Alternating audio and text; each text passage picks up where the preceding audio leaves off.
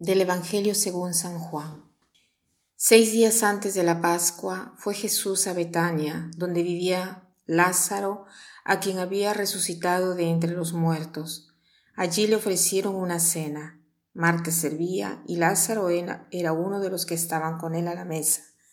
María tomó una libra de perfume de nardo, auténtico y costoso, le ungió a Jesús los pies y se los enjugó con su cabellera y la casa se llenó de la fragancia del perfume.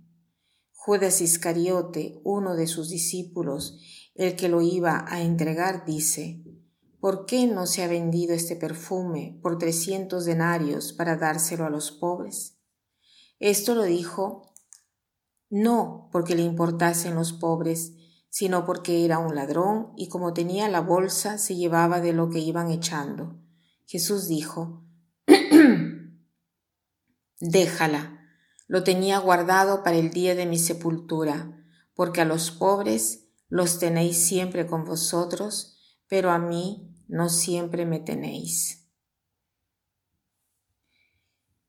Nos encontramos en Betania, que es un lugar muy familiar para Jesús, porque vivía una familia compuesta por tres amigos, Lázaro y sus dos hermanas, Marta y María.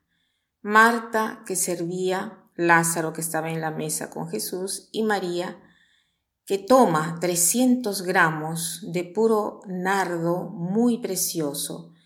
300 gramos es una gran cantidad y se subraya que era muy, muy precioso, o sea, valioso, ¿no? El valor de este perfume era, era muy grande.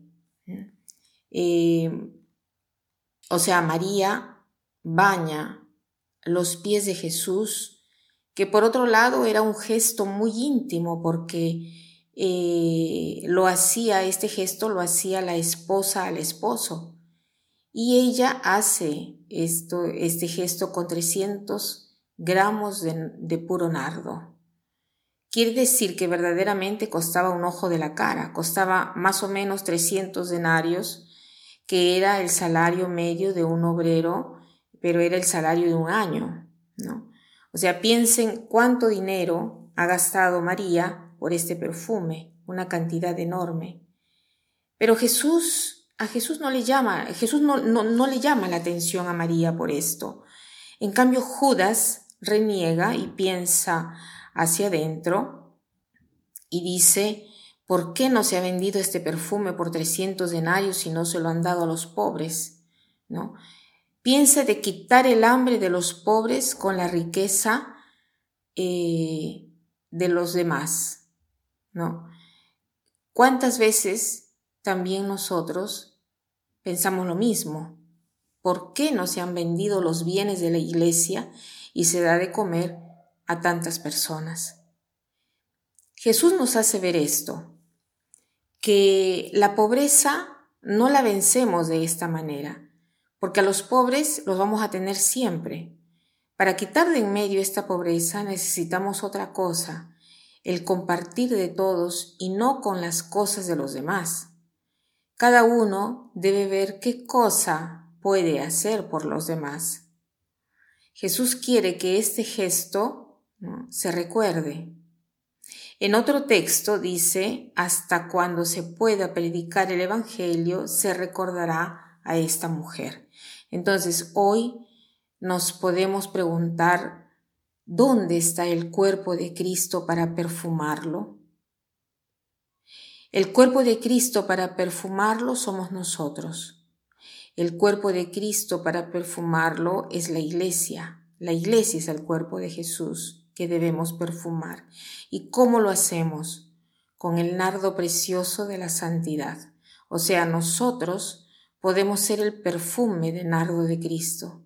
Nosotros podemos verdaderamente despedir un aroma buenísimo y bello alrededor de nosotros a través de las obras de bien y de caridad que podemos hacer durante todo el año, pero particularmente esta semana última de preparación a la Pascua. Tratemos de prepararnos bien.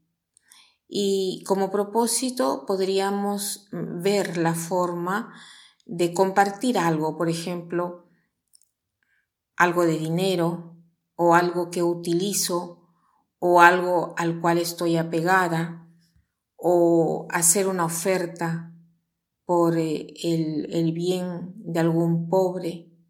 Así nosotros perfumamos el cuerpo de Cristo como María. esparciamos, entonces eh, debemos esparcir este perfume como lo hizo María. Y para terminar, quiero citar una frase que dice así. Se refiere a Judas, que renegaba y, decía. Así como, como también hacemos eh, nosotros algunas veces, ¿no? Y que, hacemos lo mismo y comentamos y renegamos y, y, le damos vuelta y estamos ahí, ¿no? La frase dice así, si algo no te gusta, cámbiala. Si no puedes cambiarla, cambia tu comportamiento, pero no te lamentes. Si algo no te gusta, cámbiala. Si no puedes cambiarla, cambia tu comportamiento, pero no te lamentes. Que pasen un buen día.